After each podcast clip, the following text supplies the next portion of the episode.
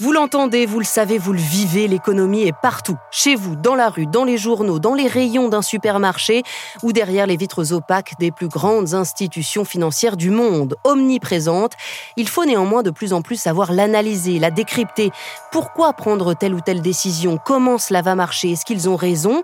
Mais n'a-t-on pas déjà essayé cette solution? Heureusement, l'histoire est là pour nous aider. De tout temps, à n'importe quelle époque, l'économie a dirigé les choix des puissants, elle a façonné les politiques publiques, elle a fait émerger des visages, des noms, des personnages, l'économie et l'histoire, le passé et le présent comprendre, expliquer, analyser, faire des ponts entre les grandes histoires d'hier et d'aujourd'hui. Dans ce podcast des échos, les grandes histoires de l'écho, nous vous invitons à explorer ce passé, à comprendre les échecs des géants politiques, financiers ou industriels, comme l'éclatement de l'empire Rockefeller, la condamnation de Krupp, l'allié de l'Allemagne nazie dans euh, certains de ses discours, notamment à la jeunesse allemande et aux jeunesses hitlériennes. Il y en a un notamment dans lequel on entend Hitler qui euh, explique aux jeunes Allemands qu'ils doivent être durs comme de l'acier croupe.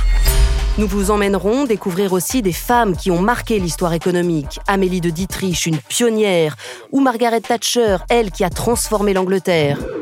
La grève démarre le patron des mineurs en plus, Arthur Scargill, qui était euh, très marxiste, proche de l'Union soviétique, probablement financé par Kadhafi, par Bill en tête, et très vite, ça échoue parce que la grève ne paralyse pas le pays. L'économie, c'est évidemment aujourd'hui l'environnement, le changement climatique qui a aussi participé il y a des centaines d'années au déclin des Romains, des Mayas ou de la plus grande dynastie chinoise, les Ming.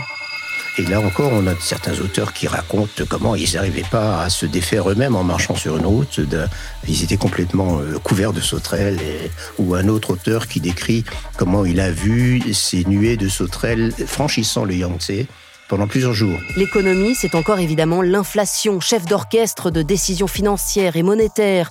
L'inflation qui a été au cœur d'une des plus grandes pages de notre histoire, la Révolution française. À ce moment-là, l'armée a ordre de tirer et de disperser la foule manifestante.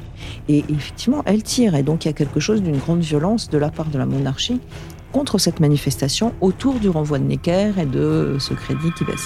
Pour commencer, quatre séries, 12 épisodes avec à chaque fois l'un des plus grands spécialistes du sujet, historien, archéologue, économiste ou climatologue, et un journaliste des échos pour vous raconter, vous éclairer sur une histoire qui se rappelle sans cesse à nous. Les grandes histoires de l'écho, c'est tous les mercredis à 10h sur leséchos.fr et sur toutes les applications de streaming podcast, Amazon Music, Spotify et Apple Podcast. À bientôt!